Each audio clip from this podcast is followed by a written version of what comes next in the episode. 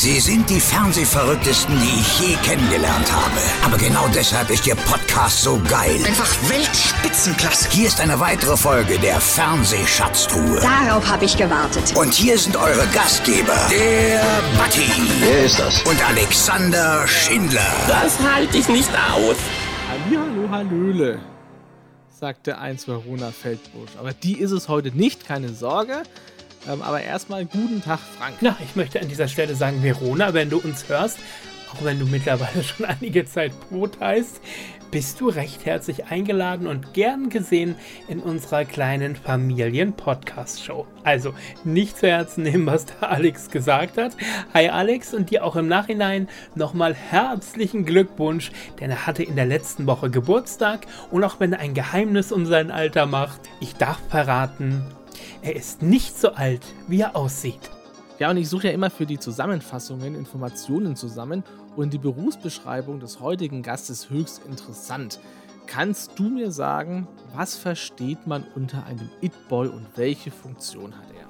Ja, der Begriff It-Boy, in der Tat, den kannte ich vor 5, 6, 7, 8 Jahren noch bei Menschen wie den Botox-Boys zum Beispiel ähm, oder eine Paris Hilton, die sich selber gerne als It-Girl bezeichnet hat.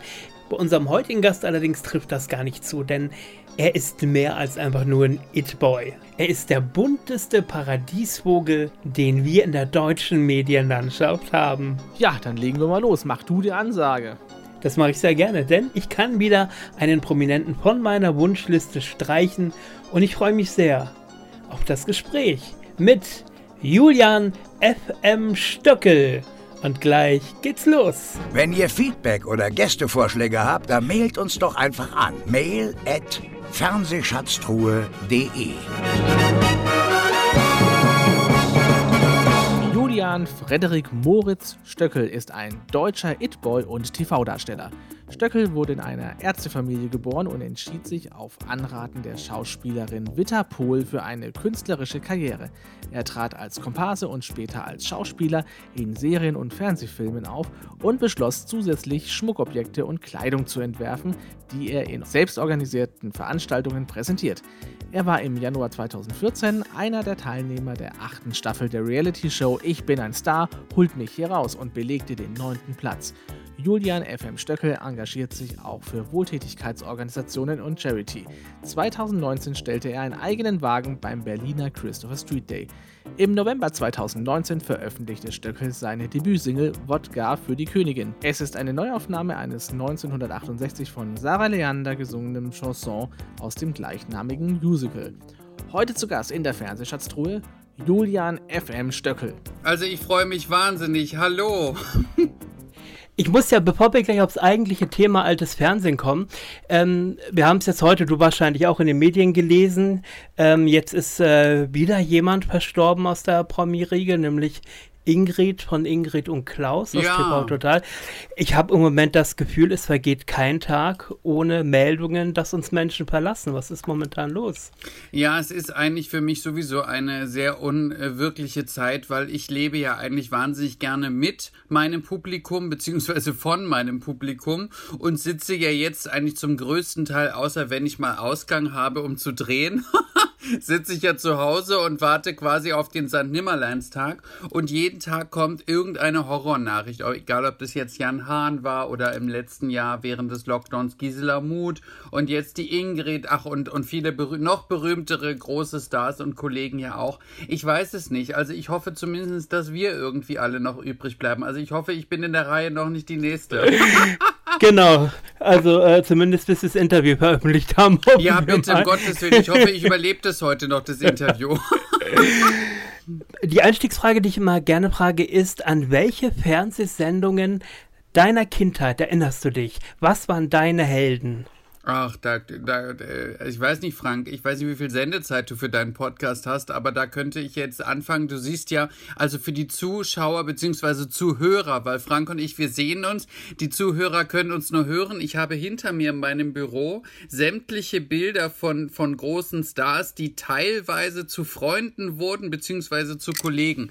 Fast alle, äh, fast alle, nicht alle, aber fast alle sind nicht mehr am Leben. Und ähm, es gibt viele, also es gibt Formate wie Wetten Das, mit dem ich unglaublich groß geworden bin. Dann gibt es Serien, das Erbe der Guldenburgs, dann Kier Royal, eine meiner Lieblingsserie, Monaco Franze, mein, der lieb, mein lieber, äh, wie heißt der Fischer mit Vornamen? Oh, Helmut. Helmut ja. Fischer, genau, ja. der wunderbare bayerische, der Urbayer eigentlich. Dann natürlich Rivalen der Rennbahn mit dem gerade verstorbenen, wunderbaren, mein Gott, jetzt komme ich auf den Thomas Namen. Thomas Fritsch. Thomas ja. Fritsch, genau, und mit, mit der Margot Hilscher und, und all diesen wahnsinnig großen, tollen Stars, natürlich nicht zu vergessen, die ganzen Edgar Wallace-Filme, die ich im Übrigen heute noch wahnsinnig gerne sehe. Dann die Phantomas-Reihe mit Louis de Finesse und Jean Marais. Also ich könnte jetzt, wir könnten, das würde den Rahmen deines Podcasts, glaube ich, sprengen, Frank. ja, das heißt aber, Klassiker sind für dich wichtig. Also wir leben ja in einer Zeit, wo gerade Klassiker nicht mehr so oft im Fernsehen laufen. In den letzten 10, 15 Jahren sind das immer weniger Wiederholungen geworden. Aber dir ist das trotzdem wichtig, dich manchmal zurückzuziehen und dich so in die Vergangenheit zurückzubeamen und zu sagen, ich liebe auch diese Klassiker? Ja, also Frank, wenn ich dir ganz ehrlich das gestehen darf, ich lebe eigentlich in dieser Zeit. Eigentlich bin ich ein Star der 60er, gefangen in einer anderen Zeit, mit der ich jetzt aber zurechtkommen muss. Und auch zum Beispiel auch den Turban, den ich ja pausenlos trage, das ist ja eigentlich ein Sujet, was in den 20er Jahren aufkam und dann ja in den 50er, 60er Jahren der großen Filmdiven ja erstmal zum großen Thema wurde. Und ich mag das auch. Zum Beispiel einer, ich weiß nicht, ob du auf das Thema Film auch noch, noch wahrscheinlich noch zu sprechen kommst, aber ein, wenn ich das schnell sagen darf, einer meiner absoluten Lieblingsfilme, den ich glaube ich mehr als 120 Mal gesehen habe, ist ja auch der Rosarote Panther von 1963 mit Peter Sellers, Capuchin, Claudia Cardinale und meinem heißgeliebten David Niven. Das sind Filme, in denen ich mich auch selbst gefunden habe, in denen ich wollte so sein wie die. Ich wollte in den Jetset von Cortina d'Ampezzo und wollte geile Sachen erleben und das war mein Vorbild. Ist es mir eigentlich im Grunde genommen heute noch und ich versuche nur das, was früher quasi en vogue war in Filmen und Serien, einfach heute zu leben. Okay. Das ist mein Ventil quasi. Gibt es so eine Lieblingsdiva, von der du sagst, da würde ich mich so gerne mal zurückbeamen und einen Abend mit ihr verbringen, um vielleicht das ein oder andere Geheimnis herauszubekommen? Oh, Frank, das ist ja, oh, das ist ja ganz schwierig. Wenn vor allen Dingen die, meine, meine Divenfreundinnen, die schon nicht mehr leben, äh, wenn, wenn ich jetzt die falsche sage, wirft die mir in der Sekunde einen Blitz. Ich sag dir das. Diven untereinander. Also sagen wir mal so, ähm, zu Lebzeiten, zum Glück war ich ja sehr gut mit ihr befreundet, war ja Hannelore Elsner, die ich wirklich für das, was sie ist, so sehr geliebt habe, für ihre Exzentrik, für ihr ganz anders sein. Ich meine, ich bin auch anders, aber sie war es noch viel mehr. Aber wenn wir ein bisschen zurückgehen, also noch ein bisschen weiter zurückgehen, sind es natürlich Diven wie Zara Leander, Marlene Dietrich, Hildegard Knef, dann ganz groß Lilda Gova, liebe ich sehr, eine, eine alte Berlinerin zum Beispiel auch, dann vielleicht von ganz vielen Leuten überhaupt überhaupt gar nicht mehr gekannt. Beate Hasenau war eine große Schauspielerin, ganz große Schauspielerin, eine Disöse und vor allen Dingen hat wahnsinnig vielen großen, berühmten Disney-Figuren ihre Stimme geliehen, die übrigens auch hier bei mir hängt. Ich glaube, hier hängt sie, Beate Hasenau. Die, wenn ich das noch sagen, ergänzen darf, leider Gottes ganz einsam gestorben ist, ohne Freunde und anonym begraben worden ist. Schrecklich. Man weiß gar nicht, wo Beate Hasenau, Beate Hasenau heute noch liegt. Also eigentlich ganz traurig. Aber wie gesagt, mit diesen Diven lebe ich und die, deswegen hängen auch hinter mir die ganzen Bilder, weil ich nehme dadurch so ein bisschen deren Spirit auf und das tut mir für meine heutige Arbeit sehr gut. Findest du es schade, dass man, ich erwähnte es gerade schon, heutzutage diese Klassiker kaum noch zu Gesicht bekommt? Das heißt, dass die Generation, die jetzt aufwächst, mit diesen Ikonen eigentlich gar nicht mehr in Berührung kommt? Tja, Frank, da, da machst du ein Thema auf, da könnte ich ist jetzt, jetzt ist jetzt ist jetzt alles nur Ex on the Beach und Promi Big Brother oder ja. hat nicht das Fernsehen auch ein bisschen Klassiker verdient, zumindest ab und zu mal? Ja, ich kriege, also du wirst es jetzt wahrscheinlich nicht sehen, ich kriege da eine Gänsehaut, weil das ist mein, das Thema meines Lebens eigentlich. Ich bin ja, du musst dir vorstellen, du, wir kommen da wahrscheinlich noch mal drauf, aber ähm, ich bin ja entdeckt worden von Vitapol und und die hat mir eine eine, ich sag mal, etwas vorgezeigt, etwas geprägt was heute überhaupt nicht mehr existiert eigentlich. Und das Fernsehen von vor 15, 20 beziehungsweise 30 Jahren ist ja eigentlich auch nicht mehr existent. Und ich bin zum Beispiel der Meinung, dass man viel mehr und viel öfter auf viel besseren Sendeplätzen Klassiker zeigen müsste. Und das, da fängen, sprechen wir schon auch von der rosarote Panther bis hin zu eine Leiche zum Dessert oder manche mögen es heiß mit Marilyn Monroe oder mein Lieblingsfilm 1, 2, 3 mit Lilo Pulver und dem großartigen Haus Buchholz. Also das sind alles Sachen, die müssten und müssen eigentlich Generationen, die vielleicht schon dem Fernsehen gar nicht mehr nahestehen, unbedingt kennen. Und das ist aber, glaube ich, leider Gottes heute noch mehr auch eine Erziehungssache. Ich komme aus einer Familie mit sehr viel musischen, intellektuellen Interesse, mit viel äh, Literatur für Kunst und alles. Aber wenn du in eine Familie geboren wirst, was, wofür kein Mensch was kann, und deine Eltern vielleicht, ich sage mal, eine gewisse Bildungsferne haben, können die das nicht beibringen. Deswegen müsste eigentlich das Fernsehen diese Transferleistung gewährleisten und Generationen, die jetzt heranwachsen, denen das zeigen. Ich mache das übrigens im, im ganz Kleinen, in denen ich ganz oft mit Freunden, entweder meinem Alter, auch Mittelalter oder auch noch älter, Filme zusammen gucke, die sie nicht kennen. Also mein Freund ist ja deutlich jünger als ich, dem zeige ich alle diese Klassiker, weil ich will, dass er sie kennt. Er muss sie nicht mögen, aber er muss sie kennen. Und man muss sagen, niemals war Lilo Pulver erotischer als in 1, 2, 3. Und ja?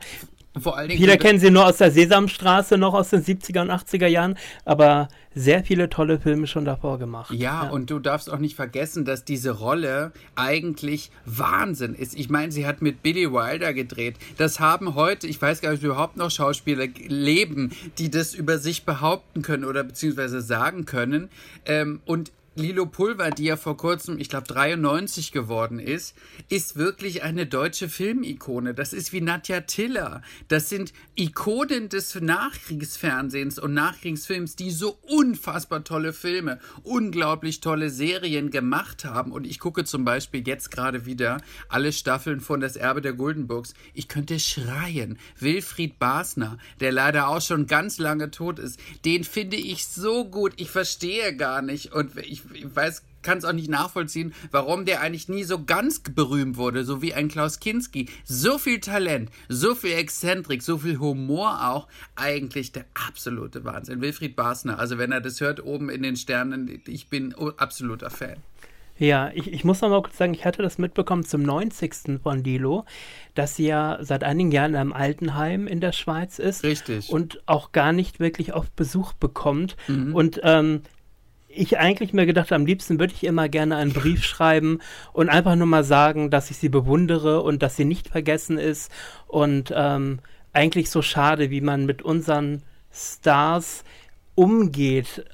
Und das schon seit langem. Also, dass einfach nicht geschätzt, nicht gewürdigt wird. Und wo wir gerade beim Thema Diven waren, das ja. war Bitter, Bitterpol ja zum Beispiel gar ja. nicht. Sie war keine Diva, sie war eine Überhaupt aus dem nicht. Volk. Ähm, ich, äh, Kolleginnen aus, von den Drombusch, die mir erzählt haben, sie hat ganz oft fürs Team gekocht am ja. Mittag und genau. äh, äh, hat sich so viel sozial engagiert und ähm, ja, war neben, vielleicht neben Inge Meisel, die wirkliche Mutter der Nation. Also ganz, äh, ganz, eine ganz tolle Frau. Ganz richtig. Ich möchte noch ein ganz kurze eine Ergänzung dir noch sagen. Ich habe mal Lilo Pulver einen Brief geschrieben und habe ihr sogar ein Buch geschickt, was mir sehr gut gefällt, nämlich eine Biografie meiner Familie und habe geschrieben, dass wenn sie einsam ist und nicht weiß, was sie machen soll, sich gerne dieses Buch durchlesen und wenn sie gerne Gesellschaft haben will, kann sie sich jederzeit bei mir melden. Schreibe ihr einen Brief. Es gibt ihre Adresse, kannst du raus rauskriegen, das in der Schweiz. Sie hat nicht geantwortet, aber ist auch gar nicht schlimm. Aber es ist schön, glaube ich, für so große Stars zu wissen, dass es junge Generationen gibt, jüngere Generationen, die sie genauso mögen, wie sie sind. Und wenn ich noch eine schnelle Anekdote erzählen darf über Witterpohl, du musst dir vorstellen, sie war eigentlich unkampreziös. Sie war nicht wie Hannelore Elstner oder wie Lilo Pulver, sondern sie war eigentlich mehr, sie hatte was Mütterliches.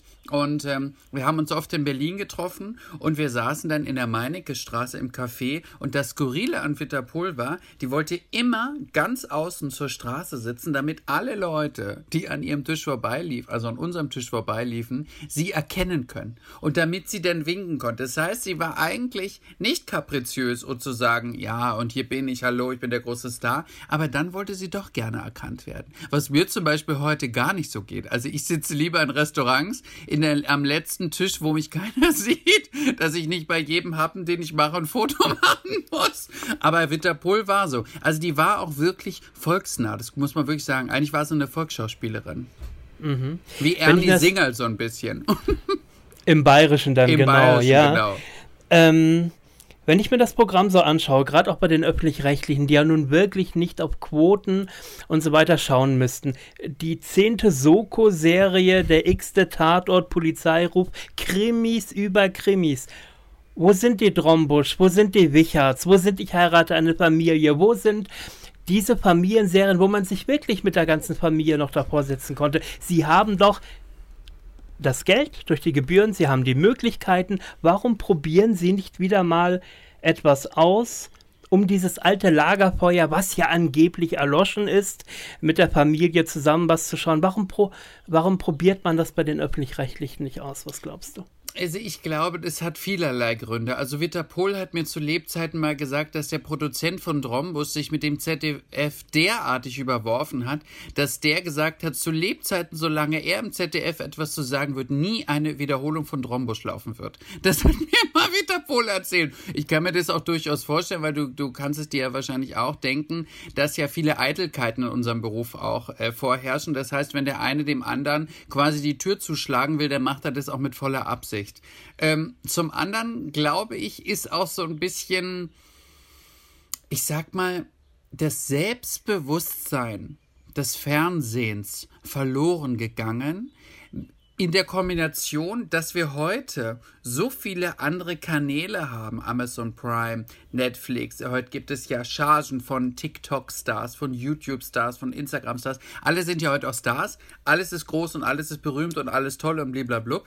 Aber dadurch, dass, glaube ich, die alten, ich sag mal die alten Fernseher, und da würde ich sogar sagen, die öffentlich-rechtlichen und die privaten geben und tun sich da gar nicht viel, weil sie eigentlich ähnlich alt strukturiert sind, ähm, trauen sich nicht. Aber eigentlich bin ich genau bei dir und denke, macht es doch einfach. Und auch die Sender oftmals glauben, dass das oder das das Publikum nicht sehen will, was überhaupt nicht stimmt. Immer wenn ich zum Beispiel, ich mache ja jetzt durch den Lockdown, bin ich ja viel mehr zu Hause und kann nicht auftreten und habe auch keine sonstigen großen Arrangements außer Fernsehsachen halt ähm, und mache ja so eine kleine Instagram-Show oder immer mal. Und Immer wenn ich danach offline gehe, kriege ich hunderte Nachrichten, wo Leute schreiben, ja, warum kriegst du kein eigenes Format im Fernsehen? Das ist so witzig und kein Hetze und kein Mobbing und keine Bösartigkeiten und blablabla. Und dann muss ich wirklich immer antworten, ich kann es euch nicht sagen, weil ich es nicht weiß. Natürlich kann es Leute geben, die sagen, oh, ja, wir wollen Stöckel nicht oder wir mögen den nicht oder die, der sprechende Turban kann man es nicht ertragen, blablabla. Aber es gibt durchaus viele, viele, viele Leute im Publikum, die mich gerne sehen. Aber du siehst es ja, wenn du auch Publikumslieblinge heute siehst, wenn die nicht im Social-Media-Bereich stark sind, verschwinden ja ganz viel. Ich finde, es sind so viele Kollegen verschwunden. Ich sehe sie einfach nicht mehr, weil sie kein Instagram haben, kein Facebook oder vielleicht auch kein Social-Media machen. Die sind ja wie weg.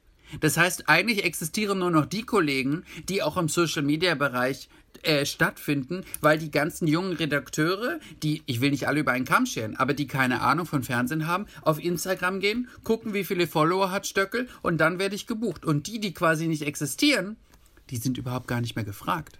So, genau. Und das kann ja, ja. nicht das Zentrum sein von Fernsehen. Außer äh, sie wandern eventuell noch von Reality zu Reality-Format. Jetzt Harald Glöckler im nächsten Dschungel nächstes Jahr. Das Auch ja jemand, was den man medial ja eigentlich gar nicht mehr wahrgenommen hat in der letzten Zeit, zumindest spätestens seit Corona nicht mehr. Er hat sich auch zurückgezogen ganz viele, ganz viele Monate. Da hat es mich überrascht.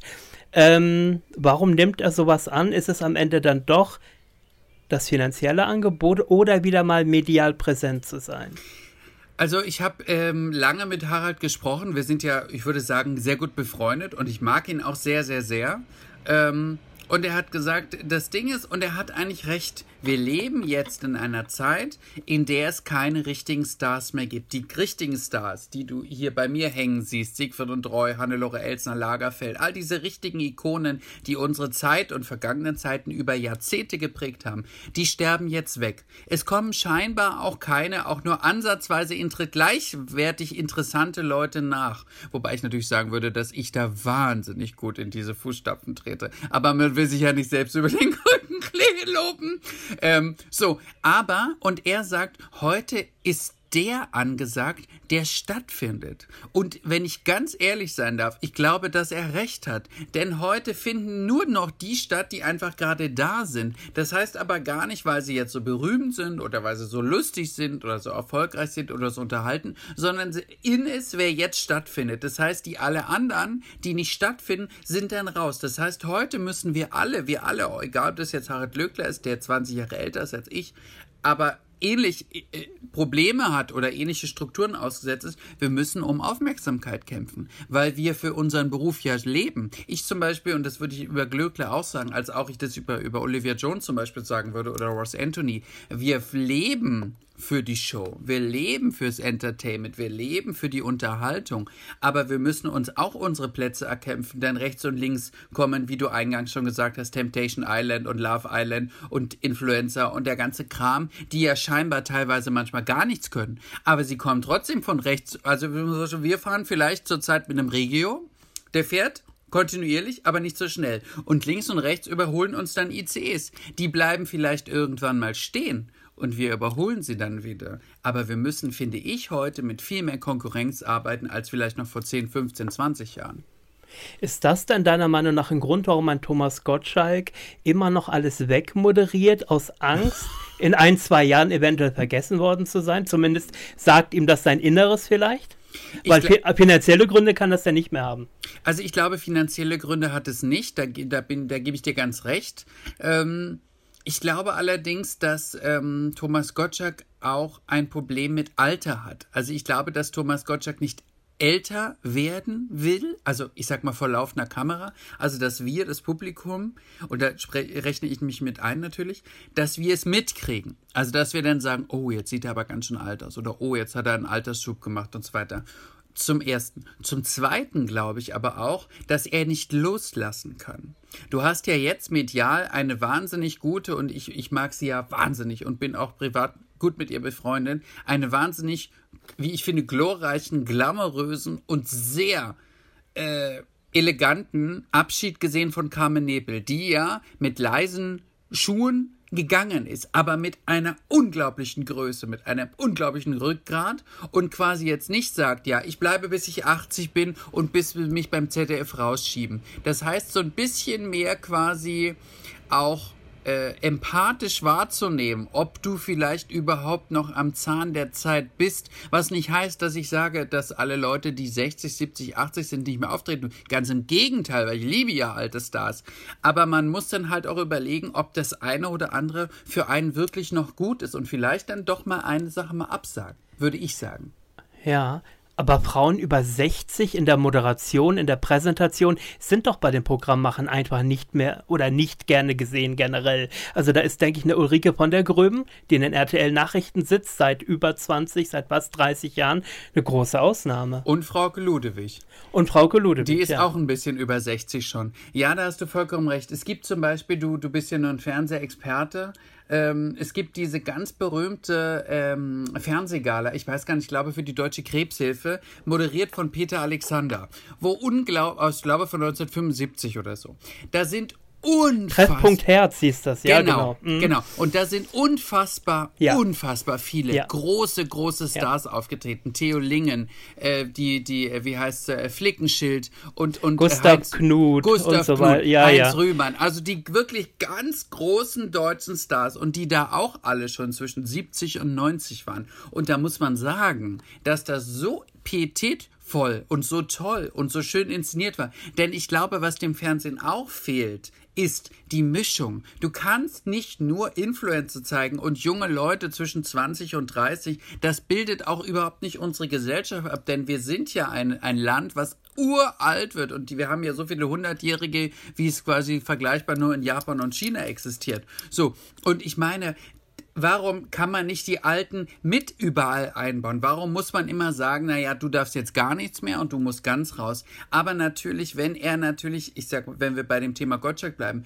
immer die Verlockung kriegen zu sagen, mach doch noch ein Format und du hast es so toll gemacht und du machst es so super. Zum Beispiel, wo ich mich immer wundere und ich weiß gar nicht, ob ihnen das gut tut, ist dieses Format von Gottschalk, Jauch und Barbara Schöneberger. Ich weiß gar nicht, ist das so lustig, wenn drei 60 bis äh, 50, 60, 70-Jährige quasi da so ein Spiel machen wie, wie Kindergarten und Topf schlagen. Ich weiß nicht, ist das gut für die? Image naja, das, das Problem oder das Positive daran ist, jeder sagt immer, sie sind live am besten und das sind sie natürlich auch. Mhm. Schlagfertig ist Goldschlag am besten, wenn er live ist. Der kann nicht aufgezeichnet, das funktioniert Richtig. einfach nicht. Und da muss man ihn auch sein lassen und wenn er eine Stunde überzieht, dann überzieht er eine Stunde. Ja.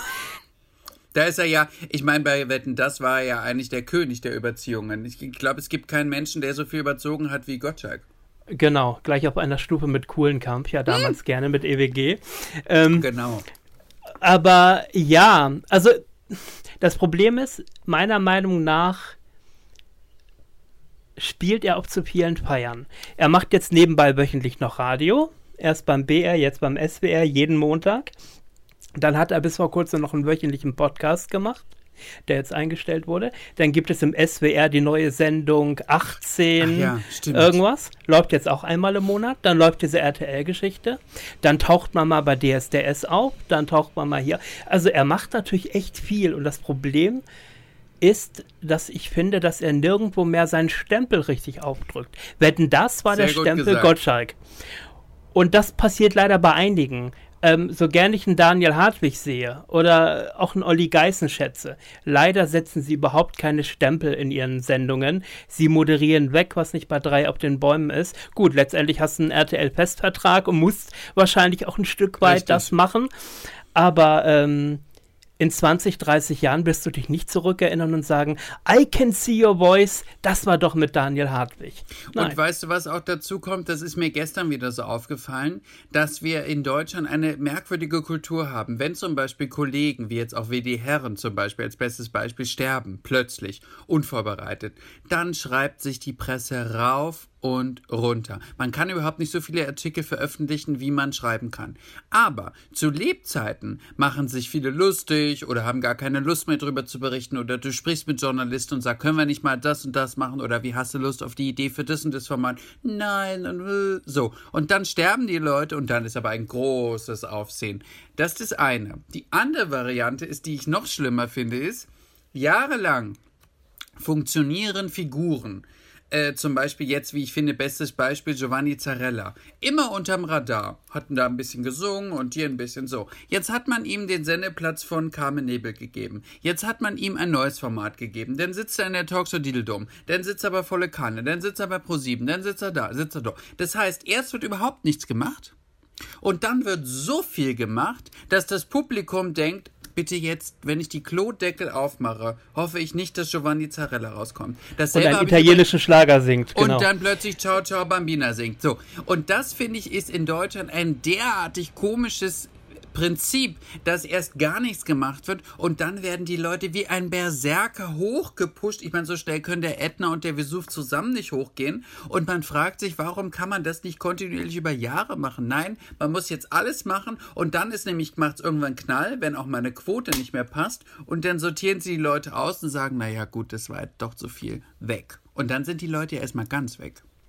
Und vor allem können äh, die meisten Protagonisten damit auch gar nicht umgehen, weil sie gestern kaum bekannt waren, richtig. morgen total gehypt sind, gutes Geld verdienen, das eventuell aber auch nicht richtig anlegen, sondern mit richtig. beiden Händen ausgehen, weil es geht ja jahrelang so weiter. Richtig. Nein, das geht es nämlich nicht. Und in Deutschland, gerade in Deutschland, ist ja auch leider dieses große Schubladendenken. Das heißt, jeder jeder Prominente hat seinen Stempel, Richtig. der nur dafür und dafür besetzt wird. Richtig. Äh, ein Willi Herren, da begleitet, wir haben das ja nun in diesen ganzen äh, Special-Sendungen, exklusiv, explosiv, Goodbye Willi und so weiter ja. gesehen da zeigt man Ausschnitte aus 2008, als man ihn damals auf Entzug begleitet hat. Ja, habe ich auch gesehen. Wie, wie er heulend auf der Straße fast liegt und so weiter. Alles schön und gut. Angeblich hat er selber gesagt, ich will das, damit ich den medialen Druck habe, das durchzuhalten. Aber das ist doch nicht würdevoll, Abschied nehmen, dieses ja. immer und immer wieder zu zeigen. Dann steht ein Reporter vor dem Wohnhaus von, von Willi, nur um zu sagen, es gibt eigentlich keine neuen Erkenntnisse. Die Polizei bzw. die Staatsanwaltschaft hat nichts gesagt. Dann schaltet man nach Mallorca zu Krümel, die kurz erzählt, wie es mit Willi. Also, äh, das finde ich schon an der Grenze von Pietät los. Das ja. ist wirklich Ausschlachten ohne Ende und zu Lebzeiten besetzt man ihn wie den Kasper aus dem Kasperle-Theater. Wo passt er gut rein? Super, Temptation Island VIP. Lass ihn mit Jasmin die, die Beziehung testen Richtig. und auf die Probe stellen. Dann klappt das. Kurze Zeit später trennen sie sich wieder. Und ich habe in der Woche, als Willi gestorben ist, ein Interview aufgezeichnet mit Boris Brandt. Mhm der mir da noch gesagt hat, das, wie gesagt, das war zwei Tage bevor die Meldung rauskam, dass Willi verstorben war, der mir gesagt hat, hätte ich als Produzent noch was zu sagen und würde ich sagen, Jasmin und Willi, ich gebe jedem von euch 10.000 Euro. Es gibt eine Sendung, in der heißt es, ähm, keine Ahnung, findet wieder zueinander, gebt euch eine letzte Chance. Die wären dorthin gekommen, die wären wieder zusammen gewesen, alleine nur um diesen medialen äh, Zirkus auszureizen. Es wurde einfach besetzt, wie es gepasst hat. Ähm, da wurde nicht geguckt, ey, der Willi war jahrelang Schauspieler in der Lindenstraße. Gucken wir mal, ob wir schauspielerisch mit dem was machen können. Richtig. Oder, oder, oder. Es wurde immer nur auf Trash-TV gesetzt und am Ende wurde er auch so medial begraben, finde ich. Ja, und, es, und man muss dazu eins sagen, also ich kannte ja Willi, weiß ich nicht, 100 Jahre, so lange wie ich, ich selbst existiere in den Medien und das sind ungefähr schon 16 Jahre. So lange kenne ich auch Willi Herren und ähm, man kann eins sagen über ihn. Er war natürlich wild und verrückt und auch mal e-, exzentrisch und vielleicht launisch und laut und, und was getrunken und nicht und hier und dick und dünn und rauf und drunter alles. Aber er war ein guter Junge. Und er war immer nett. Und egal, wo wir uns getroffen haben, ob das auf einer Party war, auf dem roten Teppich war oder ob wir zusammen gedreht haben, was auch immer, was für Formate. Er hat sich so gefreut, wie ein Kind, mich zu sehen. Jetzt waren wir vielleicht gar nicht jeden Tag, ich sag mal, zusammen essen und waren äh, spazieren an, am, am, am Rhein oder irgendwo. Aber wir haben uns gemocht, dass etwas etwas Tieferes, also etwas Tiefgründigeres war. Und als er starb, es tat mir einfach wahnsinnig leid. Und ich meine, auch das, was jetzt da passiert, was sie da jetzt treiben, alle, auch auch diese Jas die Jasmin mit dieser Tochter und die Tochter mit der und die mit dem. Das ist alles so furchtbar. Eigentlich, eigentlich kann man das gar nicht ertragen. Ich kann das alles gar nicht mehr hören. Ich kommentiere jetzt auch gar nichts mehr. Also ich habe am Anfang habe ich gedacht, okay, Willi zuliebe kondoliere ich und setze mich auch in die Sendung und weil ich das, weil ich auch gewusst hätte, wenn ich ihn gefragt hätte, Willi, würdest du dich freuen, wenn ich etwas über dich sage, hätte der gesagt, ja. Deswegen habe ich es gemacht. Aber jetzt, wo das alles immer schmieriger wird und böser wird und, und, und gemeiner wird. Ich sag gar nichts mehr. Ich lehne auch alles ab, was so Interviews angeht. Wie findest du das jetzt, was die da machen? Möchte ich gar nicht kommentieren, weil ich das alles so schlimm finde und so, ich möchte fast sagen, geschmacklos. Ähm, deswegen, ich mache das nicht mit. Sollen sie alle machen, aber nach mir die Sinnflut. Genau. Ja, das ist am Ende ist es aber geschmacklos, wenn der ja. Bildreporter in der Hecke steht, um zu filmen, dass die Alessia die Schleife vom Grab nimmt, ja. äh, dass die Jasmin weint und mit Bodyguard zum Grab kommt. Entschuldigt mal bitte, wenn wenn nicht jetzt, haben die Leute mal verdient, mit ihrer Trauer auch ein Stück weit allein gelassen zu werden. Und man muss, also, und man muss aber auch dazu sagen, ich meine, jetzt waren sie alle, ich sag jetzt mal, erschrocken und um Gottes Willen und da waren Presse. Es war doch klar, es war doch klar, dass sich die ganzen Medien jetzt irgendwo dahin positionieren und nur auf diesen Moment warten. Es war doch glasklar, man hätte ja die Uhr danach stellen können. So, und dass die das dann auch noch alle machen und dass die sich dann quasi auch noch vor diesen Karren hab spannen lassen. Das heißt ja nicht, dass du das bedienen musst. Du hättest ja auch einfach äh, warten können eine Woche. Dann wäre gar keiner mehr da. Aber eine Woche kann kein Paparazzi da stehen. So, aber nein, sie fallen auch noch in diese Fallen rein, weil es doch logisch, dass die Bildzeitung auf dieses Bild wartet. So läuft doch unser Geschäft. Man wartet doch nur drauf. Und, und wenn ich das nochmal zurück auf unser, äh, auf, und auf das Filmthema. Ich werde es nie vergessen, der Neffe von Witter Pohl starb vor, ich glaube schon zehn Jahren, bei einem Autounfall. Ganz schlimm und ist gegen einen Pfeiler einer Autobahn gefahren. War sofort tot. Und am nächsten Tag äh, schlage ich die Bildzeitung auf und sehe ein Bild von Witterpol, wo sie weinend irgendwo zusammenbrach. Ja, Witterpol, blablabla. Ich rufe sie an und sage, um Gottes Willen, wie geht's dir? Und ich wusste natürlich, der Tod, klar, schlimm und alles so. Da sagt, ich habe heute das Foto gesehen, wo bist du denn fotografiert worden, um Gottes Willen? Da sagt sie, ich bin nicht fotografiert worden. Ich sag, wieso? Du warst doch da zu sehen. Sagt sie, das war auf der Beerdigung von Günter Strack. Da haben sie quasi das Foto genommen, was bei der Beerdigung war, haben einfach die Reste weggeschnitten und haben getan, als wäre sie gestern am Set zusammengebrochen und hätte geweint. Sagt, ja, Witterpool ist niedergeschlagen. So, das ist halt dieses Yellow Press Geschäft, ne? Aber ich will das jetzt gar nicht alles gutheißen, aber es gehört natürlich auch zu dem, dem unseren Geschäft. Das heißt, ganz können wir auch auf dieses Geschäft nicht verzichten. Also wir, natürlich. wir hängen Am so Ende ist es ein Geben und aneinander. Nehmen, genau. Ja, So. natürlich. Aber verwunderlich und teilweise auch erschreckend, ich weiß nicht, wie du das siehst, ist natürlich, Beispiel jetzt Willi Herren, wie sie alle alle ihn gut gekannt haben, wie sie alle Ja. was dazu sagen müssen. Ja. Sie waren alle die besten Freunde. Ja. Äh, ähm, und dann frage ich mich, Leute, aber ihr wart nicht so gut befreundet, um ihn davor zu schützen, um ihn zu besuchen und zu sagen, hör mal zu, Willi, das schaffen wir zusammen. Gerade nach Ja. der Trennung vielleicht von Jasmin. Ähm, da braucht jeder eine beste Freundin, einen Kumpel, der sagt, ich bin jetzt für dich da, solange wie es dir wieder gut geht. Willi war im Umkehrschluss ja genauso. Manuel Fröhlich erzählte Ja. das ja in einem Interview, dass, wenn es ihm ganz schlecht ging, Willi gesagt hat, komm zu mir, kannst bei mir schlafen die Nacht, bevor du in Köln irgendwie rumirrst. Ähm, und es war aber keiner da, der ihn irgendwie aufgefangen hat. Aber alle müssen sie ihr, ihr Beileid kundtun. Hauptsache es steht irgendwo geschrieben. Ja, das ist halt, das ist halt das Problem. Und natürlich auch, man muss auch dazu sagen, dass natürlich viele der Kollegen, ich will das gar nicht allen ähm, äh, quasi unterstellen, aber ich weiß natürlich bei ganz vielen, mit denen er gar nicht befreundet war, die er auch gar nicht mochte, das weiß ich, weil ich ja 100 Jahre mit ihm gesprochen habe und ich weiß auch, wenn wir gedreht haben, mit welchen Kollegen wir nicht in einer Garderobe sitzen wollten. Ich weiß das. Ich könnte das natürlich auch pausenlos überall und immer runterschreiben, mache ich aber nicht, weil ich mich auch gar nicht, ich bin sowieso jemand, nie Gleiches mit Gleichem vergelten. Lass sie alle machen. Wenn das sie glauben, dass das gut für ihr persönliches Karma ist, jetzt sich auf diesen Trauerzug damit draufzustecken und zu sagen, oh, ich mu- muss jetzt auch mal kondolieren, dann sollen sie das machen. Am Ende des Tages jagt ihr eigenes Karma sie bis in die Nacht. Ich möchte mal kurz aufs Fernsehthema zurückkommen Ja. und als du vorhin sagtest, ähm, es wird ja eigentlich für alle Generationen, gerade für die Älteren, eigentlich nichts mehr produziert. Früher war das so, wir nehmen mal Zeiten von Rudi Carell, von Hans Rosenthal, wetten das in den Anfängen. Da war eine Sendung so konzipiert, dass für jeden was dabei war. Das heißt, da gab es Kandidaten, die das ältere Publikum toll fand und das jüngere. Da gab es Musikauftritte, da waren die Kellys da oder die Backstreet Boys. Es kam Michael Jackson zu Und Mireille und und und. Und Mireille Mathieu, Udo Jürgens, Peter Alexander. Genau. Das heißt, es war für alle was geboten. Das gibt's ja heute nicht mehr. Das gab's auch eigentlich bei Carmen Nebel, bei Florian Silbereisen gab's das so auch nicht mehr. Es war immer dann entweder wird's wie, wie bei Joko und Klaas auf das junge Publikum ausgerichtet oder halt auf das 50, 60 plus. Ähm, dann gibt es irgendwelche Revival-Sendungen. Jetzt gerade in diesen Tagen. Dalli Dalli feiert 50-jähriges Jubiläum. Johannes B. Jetzt- Kerner in einem Johannes B. Kerner. verkleidet in einem Hans Rosenthal Gedenkanzug. Jetzt mal ganz ernsthaft. Wir haben jetzt gerade schon drüber gesprochen, dass es Moderatoren gibt, die müssen wegmoderieren, weil die Verträge das verlangen. Vor zehn Jahren hat Kai Pflaume Dalli Dalli wiederbelebt. Erst beim NDR. Es gab super, es gab super Quoten. Dann ist man ins Erste gegangen. Da hat das ZDF schon gesagt, ihr dürft den Namen Dalli Dalli nicht verwenden. Copyright, das sind wir. Und da hat man es nämlich, das ist Spitze genannt.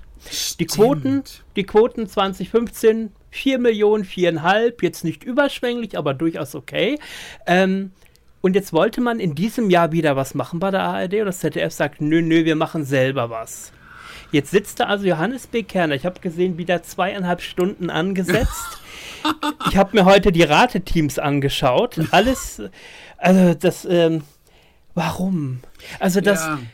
Da gucke ich mir doch bitte lieber drei alte Folgen mit Hans Rosenthal an. Was ist denn los, liebes Ja, ZDF? das ganz Komische ist ja, was ich inter interessant finde, ist, dass ja ZDF jetzt wahnsinnig bei meinem, bei meinem Haus- und Hofsender RTL herumgräbt. Also es wird ja, da sitzt ja diese Von Torra, dann sitzt Frauke Ludewig da. Ich meine, ich, ich verstehe mich nicht falsch, ich mag Frauke Ludewig wahnsinnig und, und verstehe mich auch wahnsinnig gut mit ihr. Aber ich wundere mich, warum sitzt Frauke Ludewig bei Dalli Dalli? Und ich meine, da müssten eigentlich auch theoretisch sagen, müsste man sagen, auch Stars sitzen, die vielleicht auch wirklich bei Hans Rosenthal in der Sendung waren. Und da wird es durchaus noch Leute geben, die da mit ihm das gemacht haben. Das wäre ja viel besser, denn dann könnte man, ich bin ja, gar, kein Redakteur oder Produzent, aber ich stelle es, würde es mir so vorstellen, dass dann ein Johannes B. Kerner und egal, ob man den jetzt gut findet oder nicht, dann zu den be- besagten Stars geht und sagt, na ja, du hast ja damals das Spiel und dies und das gemacht mit Hans Rosenthal, wie war der denn? Und dann könnten aber diese, ich sag mal, Zeitzeugen in diesem Thema auch beantworten, was ja für uns Zuschauer dann interessant wäre, wenn ich sag mal eine Elke Sommer zum Beispiel, die ja äh, öfters da war, die dann sagen konnte, ja, der war toll oder ach weiß, gibt es ja noch tausend Schauspieler oder Künstler oder Stars, äh, die man da hätte einbauen können. Und ich sag mal so, so eine Laura von Torra dahin zu setzen, die ja jetzt auch so ein bisschen hochgepusht wird wie nichts Gutes, weiß ich nicht. Ich finde auch, die passt da gar nicht hin. Ja, generell ist nur meine Meinung, finde ich eh, im Sport ist sie wunderbar aufgehoben, in der Showmoderation semi, aber das ist nur so meine Meinung am Rande. Ja. Aber es fehlt dann auch der Nachwuchs. Man hat jahrelang sich aber auch auf allen Sendern nicht um Nachwuchs gekümmert. Dann kamen Richtig. Leute wie Joko und Klaas, die man den einen von MTV, den anderen von Viva geholt hat und hat halt denen auch tausend Formate gegeben, bis sie halt wirklich verbrannt waren. Aber ja. man hat sich nicht um Nachwuchs gekümmert nicht ohne Grund sieht man Hartwig, Geißen etc. weiterhin in neuen Formaten. Warum nicht mal ein neues Gesicht? Warum nicht mal ausprobieren? Ich finde es zum Beispiel sehr spannend, Ross Anthony jetzt auf Sat 1 mal ausprobieren zu lassen in einer Game Show. Einfach, weil er für eine Game Show, finde ich, super gut besetzt ist. Super gut. Weil er verrückt ist, weil er Spaß am Spiel hat.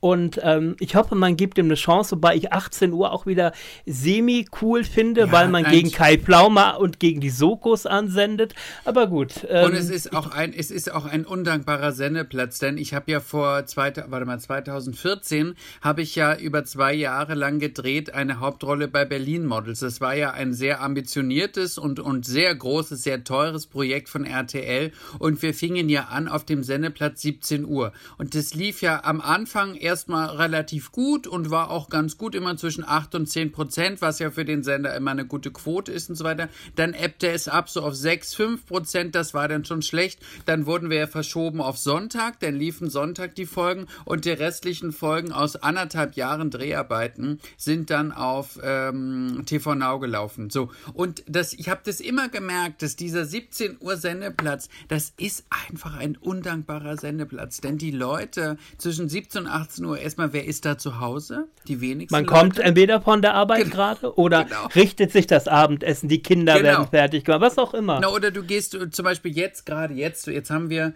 für, äh, fast 16 Uhr. Jetzt musst du dir vorstellen, jetzt würde man doch, wenn man jetzt von der Arbeit zum Beispiel kommt, würde man sagen zum Beispiel, ach komm, wir trinken jetzt mal ohne Corona. Wir trinken noch einen Wein, im Biergarten, ja, da gehe ich ja nicht nach 18 Uhr dann nach Hause. Äh, zu 18 Uhr nach Hause und sage dann, oh, jetzt genau. muss ich aber RTL gucken. Ross Anthony schauen oder ja, so, ja, genau. genau. Das macht ja kein Mensch. Also ich habe heute auch gelesen, die gestern die Quote für ähm, das Format von Ross Anthony hatte 4 Millionen. Das ist ja erstmal gut. Die Frage ist nur, ob sich das hält, weil Sat1 ist ja auch ein Sender, die gerne dann gucken, sind die Quoten so schlecht, wupp weg. Das war ja, ich habe ja mal dieses Format gedreht, äh, Promis, äh, ähm, Promis privat.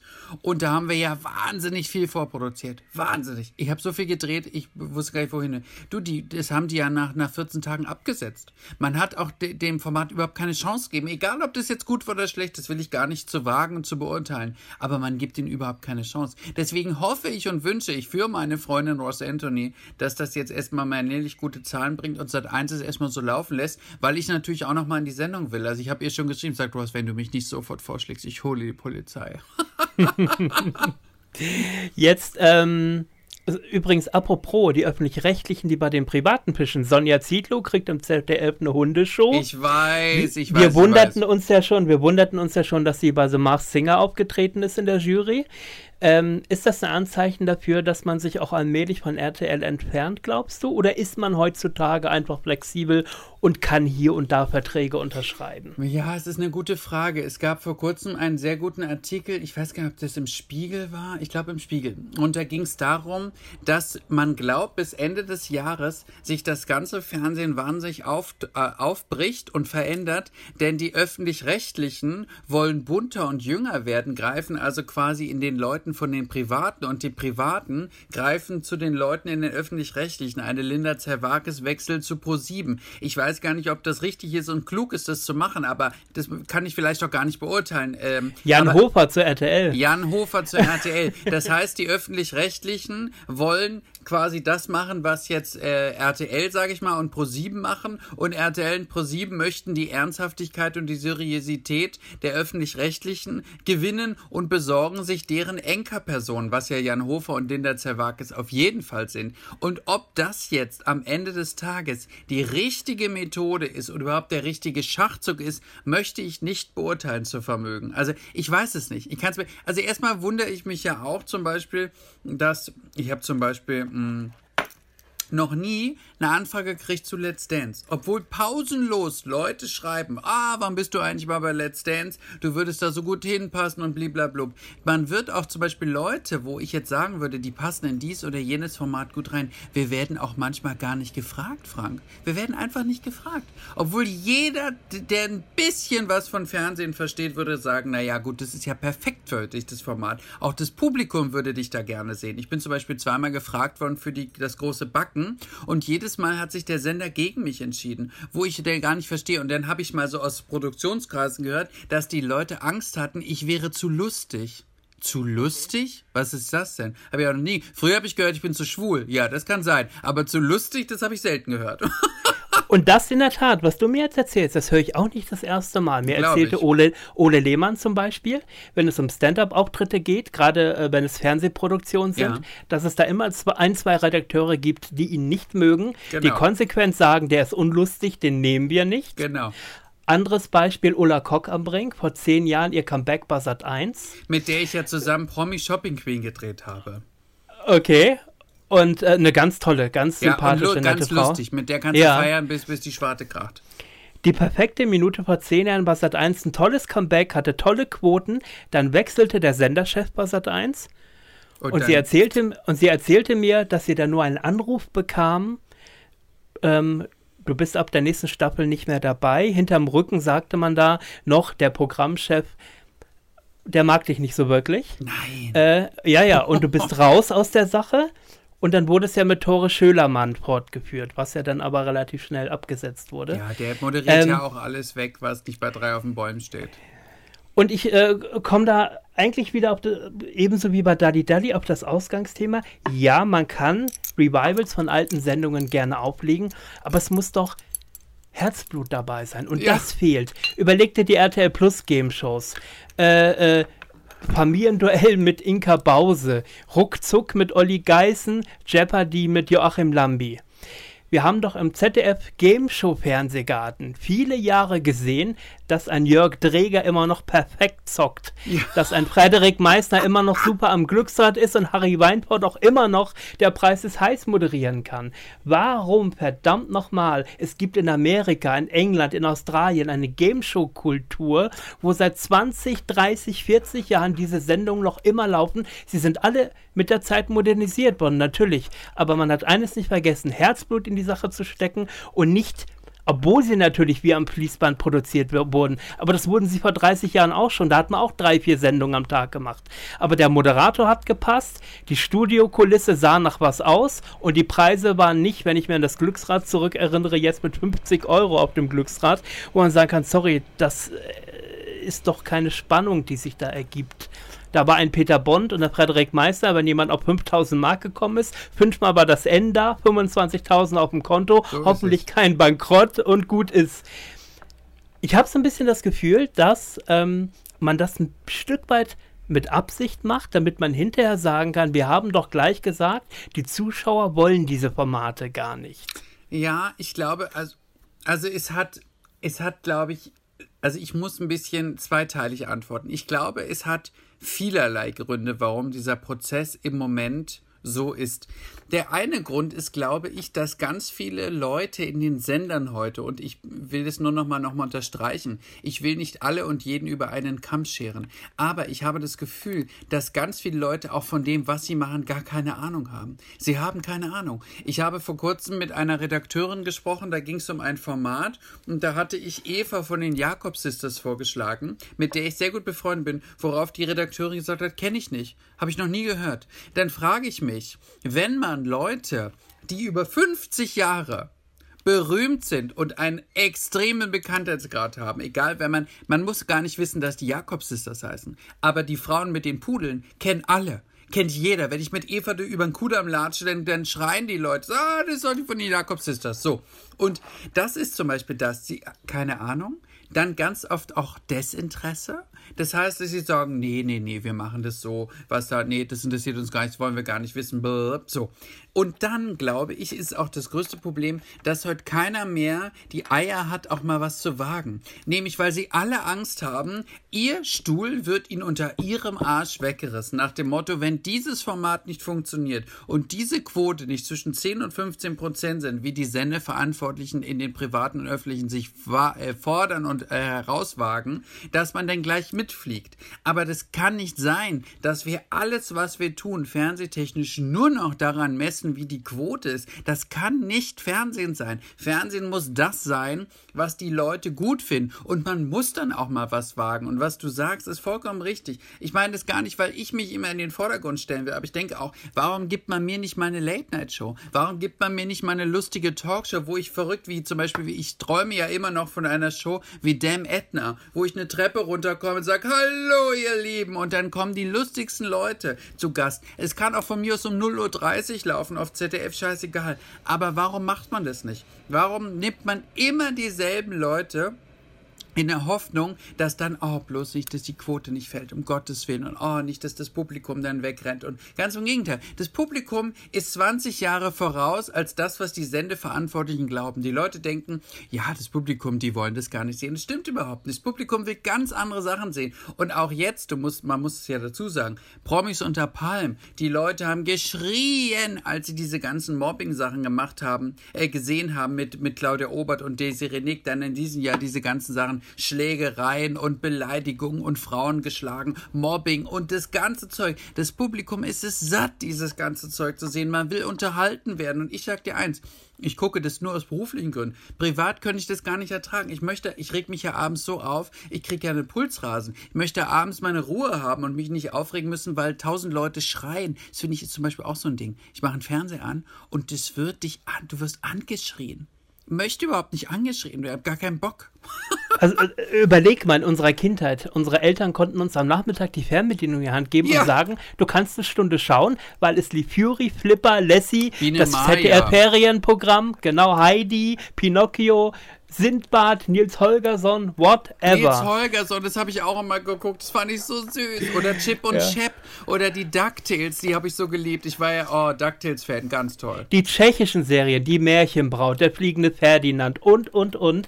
Heute sehe ich am Nachmittag, keine Ahnung, Elena Miras, wie sie rumschreit, du Bitch, du irgendwas. Und der Punkt ist doch, in ein, zwei Jahren sind die doch auch verbrannt. Na, also total. du, kann, du kannst mir doch nicht erzählen. Sind. Ja, jetzt nimmt man noch mit, was geht. Beziehung wird beendet, dann steht es nochmal bei Promiflash oder ja. so und es findet nochmal eine halbe schreibt alles. Wenn du es wenn richtig anstellst, machen sie auch über dich einen Artikel, Frank.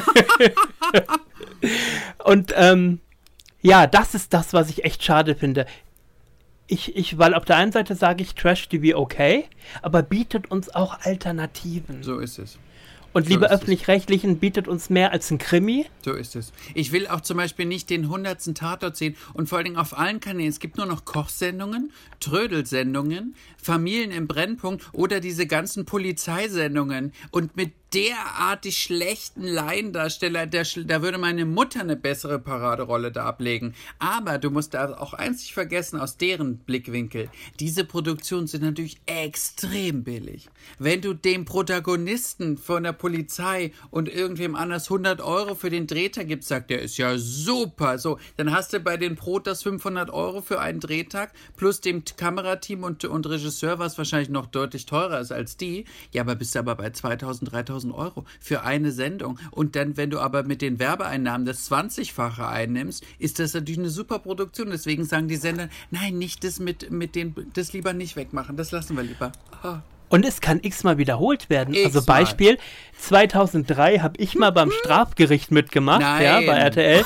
Die Sendungen laufen heute noch bei RTL Plus in der Nacht. Ich kriege immer noch Facebook-Nachrichten. Ich habe dich gerade im Fernsehen gesehen. Im Namen obwohl des das Gesetzes, was ja bei RTL rauf und runter lief. Oh, ja, oder auch die Sitcoms am Freitag. Da laufen seit vier Jahren Nicola, Ritas Welt ja. und die Camper. Hinter Gittern. Äh, hinter Gittern mittlerweile fünf Folgen am Stück am Montag. ähm, also super, ich fand es damals super, ja, alles, alles in Ordnung. Und RTL sollte sich lieber mal überlegen, ob man nicht nochmal hinter Gittern wieder aufleben lässt, weil wenn man doch bei RTL Plus sieht, dass die Marktanteile und Quote stimmen, dann kann man, und ich weiß von Kati, dass die Bock hätte mit Sicherheit nochmal darauf, ähm, war ja erst so jahrelang, dass sie nicht, aber Ja, ja. Seit, seit einiger Zeit äußert sie sich manchmal so ein bisschen in die Richtung, ja, aber macht euch da mal keine Hoffnung, so nach dem Motto. Ähm, und wie du schon gesagt hast, man traut sich nichts, man wagt nichts und ähm, es gibt doch nichts schlimmer, als wenn sich ein, wenn sich Programmmacher nicht mehr trauen. Ja, und zum Beispiel auch meine Lieblingsserie mit Hannelore Elsner, die Kommissarin. Die war so, habe ich so geliebt. Der waren ja, du, da waren ja auch der, der, der Berger, wie heißt der mit Vornamen? Nicht Helmut Berger, das ist ja Helmut aus, aus Österreich, sondern der andere Berger. So tolle Schauspieler, die da mitgespielt haben, so tolle Sachen. Und es wird einfach nicht wiederholt. Auch zum Beispiel, was man, was man, was man auch mal sagen muss, es gibt auch sehr viele gute Spielfilme, deutsche Spielfilme, die auch 100 Jahre nicht gezeigt werden. Zum Beispiel einer meiner Lieblingsfilme mit Hannelore Elster ist Frühlingsgefühle. Kennt kein Mensch. Es gibt nicht mal eine DVD davon. Seit Jahren versuche ich diesen Film zu bekommen. Er wird nie wiederholt. Nie. Nie, nie, nie, nie, nie. Obwohl er star besetzt ist mit, mit unglaublich guten Leuten, lustig wie über die Nacht. Gibt's nicht. Dafür kann ich mir aber die 198. Folge von Hinter Gittern angucken und im Namen des Gesetzes und bei, 1, bei Anruf 110 und die Streife und jetzt gibt's ja die Sanitäter und die, die, die Clusterfahrer und die Bäcker und die, weiß ich nicht, die Nutten. Tracker Babes. Ja, Tracker Base. Ich meine, was denn noch? Also demnächst gibt's noch die, die, das Format die, die Tunden, aber da möchte ich aber die erste sein, die mitspielt. Apropos, ähm, Trash-TV und ähm, seit, ja, was muss man sagen, einem Jahr, anderthalb Jahren haben wir ja nun das Thema in den Medien, dass man mittlerweile aufpassen muss, was man sagt. Blackfacing geht gar nicht mehr. Jetzt haben wir gerade vor ein paar Wochen im Bayerischen Rundfunk äh, Schleichfernsehen, ne, das Comedy-Kabarett-Format.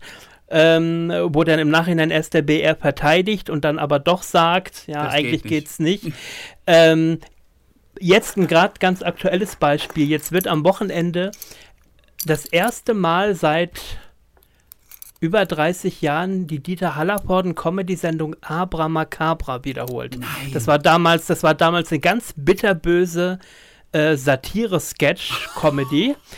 Und dort gibt es natürlich auch Sketche, in denen das N-Wort fällt und so weiter. Das läuft am Wochenende bei One. Nein. Und jetzt haben die doch wirklich diese Sketche rausgeschnitten. Nein. Ja. Es gibt, ich habe das im Forum in einem, in einem TV-Forum nachgelesen, in der Tat fehlten, die Sendungen gehen immer so 25 Minuten, aus einer Folge fehlten fünfeinhalb Minuten zum Beispiel. Wo ich mich frage, Leute, dann sendet es doch gar nicht erst. Ähm, und wir, wir lesen es überall, Disney zensiert seine Filme, ähm, der Otto-Film, äh, ja, da muss man drüber nachdenken, ob das Ganze schon rassistisch mit Günter Kaufmann angehaucht war. Darf Pipis Vater noch äh, äh, der König von Takatuka-Land sein? Ähm, Wie stehst du dazu? Ja, also es ist ja ein ganz schwieriges Thema und wir bewegen uns ja bei dieser Thematik auf ganz dünnem Eis.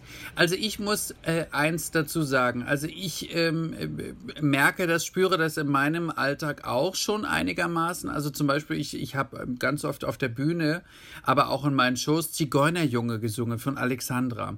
Woraufhin ich hingewiesen worden bin, dass man das nicht singen darf.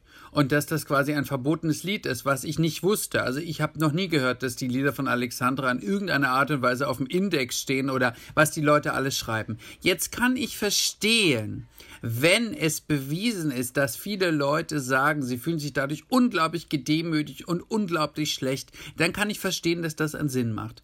Aber es wird, glaube ich, jetzt so ein bisschen inflationär behandelt, dass man jetzt quasi übervorsichtig sein möchte mit allen Dingen. Und ich glaube, es ist nicht gut, denn ich bilde mir ein, über mein eigenes Leben sagen zu können, dass gerade die Widerstände die mir im Leben passiert sind, mir am meisten gebracht haben. Das heißt, wenn ich pausenlos in Schonhaltung gehalten worden wäre, dann wäre ich heute wahrscheinlich ein jammerndes kleines Etwas, was immer äh, im Wind steht und kaum wenn der Wind sich einmal dreht, ich quasi umfalle wie ein Kartenhaus. Das glaube ich ist das Problem. Und auch wenn wir zum Beispiel jetzt hören, ja, die Straße muss umbenannt werden und das geht nicht mehr. Zum Beispiel, ich wohne ja in, in Berlin und bei mir hier im Kiez ist der Kaiser-Wilhelm-Platz. Jetzt gibt es ganz viele Vorstöße, das darf man aber nicht mehr Kaiser-Wilhelm-Platz nennen. Das geht ja nicht. Kaiser Wilhelm war ein Kriegsführer. Natürlich war Kaiser Wilhelm einer, der wahnsinnig viele Kriege geführt hat. Aber wenn man jetzt alles das wegmacht, was auch unsere Geschichte war und ja auch ist, dann würde das ja nur bedeuten, dass spätere kommende Generationen überhaupt gar nicht mehr die Möglichkeit haben, sich mit diesen Dingen auseinanderzusetzen. Und ich, es ist, wäre ja so, als wenn man jetzt sagen müsste, man müsste alle KZs und alle Gedenkstellen, die etwas mit dem National, muss man wegmachen, weil das darf man alles gar nicht mehr zeigen. Das war alles so eine schlimme Zeit. Aber gerade, dass wir es sehen, ist ja wichtig. Wir müssen es ja sehen. Ich muss wissen, was Hitler gemacht hat und ich muss wissen, was in dem KZ passiert ist. Denn irgendwann, meine Großmutter ist Jahrgang 21, die ist vor der Roten Armee geflohen, weil die wären abgeschlachtet worden in Ostpreußen. So, aber das kann ich weiß das. Vielleicht, wenn ich irgendwann tot bin, wissen meine Kinder, wenn ich in diesem Leben noch mal welche kriegen sollte, es nicht mehr. Und dann fängt man wieder da irgendwann an. Das heißt, wir dürfen jetzt auch nicht alles, was Geschichte ist, zerstören oder wegmachen oder überpinseln oder abdecken und bloß nicht sagen. Das ist, glaube ich, auch nicht gut. Aber man muss trotzdem eins sagen, wenn es Dinge gibt, die bestimmte Gruppen, ethnische Gruppen, Minderheiten wahnsinnig diskriminiert, dann muss man darüber sprechen. Das finde ich schon okay. Aber wenn es um Geschichte und Historie geht und Kaiser Wilhelmplatz darf nicht mehr so heißen und dies und das. Aber zum Beispiel, ich muss äh, den Negerkuss nicht Negerkuss nennen. Das, mich kostet es nichts zu sagen, dass der Schokokuss heißt. Ist mir auch scheißegal. Ich muss auch Zigeunersoße nicht Zigeunersoße nennen. Ist mir auch Wurst. Aber ich finde, wenn es um wichtige Dinge geht, dann muss man es lassen, wenn es um wirklich wichtige Dinge geht. Ja, aber muss man Kevin allein zu Hause neu synchronisieren, oder Kevin in New York war es, glaube ich, wo ein Satz fällt, der politisch heute nicht mehr korrekt ist, wenn man sagt, das Ganze ist 30 Jahre her, wir reden hier von Kulturgut, von einem Film. Ähm, da kann man doch auch, und auch mit den Disney-Filmen, Entschuldigung, es ist ein wunderbarer Vorwand, um mit seinen Kindern darüber zu sprechen. So ist es zu sagen, damals hat man das so gesagt, heute sagen wir das nicht mehr. So und du bist es. mit deinen Kindern im Gespräch. Verdammt so nochmal an die Eltern. Warum seid ihr euch zu fein dafür, mit euren Kindern in den, in den verbalen Kontakt zu treten und mit ihnen darüber zu sprechen, dass es früher eine andere Zeit war? und nicht alles verbieten und alles zensieren und alles löschen. Äh, hast es ja wahrscheinlich auch mitbekommen, die letzte Instanz, Steffen ja. Halaschka. Ja, Thomas Gottschalk hat gesagt, ich entschuldige mich für nichts. Janine äh, Kunze hat am nächsten Tag sofort ein großes Dementi äh, äh, auf Insta und Facebook gepostet. Steffen Halaschka hat sich entsch äh, entschuldigt ähm, und Mickey Beisenherz vor allem auch. Ähm, Wobei das ja die Zweitausstrahlung war. Bei der Erstausstrahlung im letzten Jahr hat sich ja keine Socke drüber beschwert. Das war ja eine Wiederholung vier Monate ach, später. Ach, guck mal an, das wusste ich Ja, ja. Nicht. Und ach. bei der Erstausstrahlung im letzten Jahr hat sich keiner aufgeregt. Aber in Zeiten von, von Social Media, dann gibt es ein Twitter-Hashtag. Eine Person regt sich auf und schon geht das Ganze viral. Ja. Und da finde ich in der Tat auch, Leute, bleibt doch mal auf dem Boden. Also ich stimme dir total zu, wenn du sagst, gewisse Dinge müssen wir nicht sagen. Genau. Gewisse Dinge müssen wir so nicht ausformulieren. Da kann man respektvoll äh, und sensibel umgehen. Aber dass du am Ende dir jeden Satz überlegen musst, auch als Comedian, als jemand, der auf der Bühne steht, über wen darf ich noch Witze machen? Ja, ein Kristall, der mal gesagt hat, jede Minderheit hat ein Recht darauf, von mir verarscht zu werden.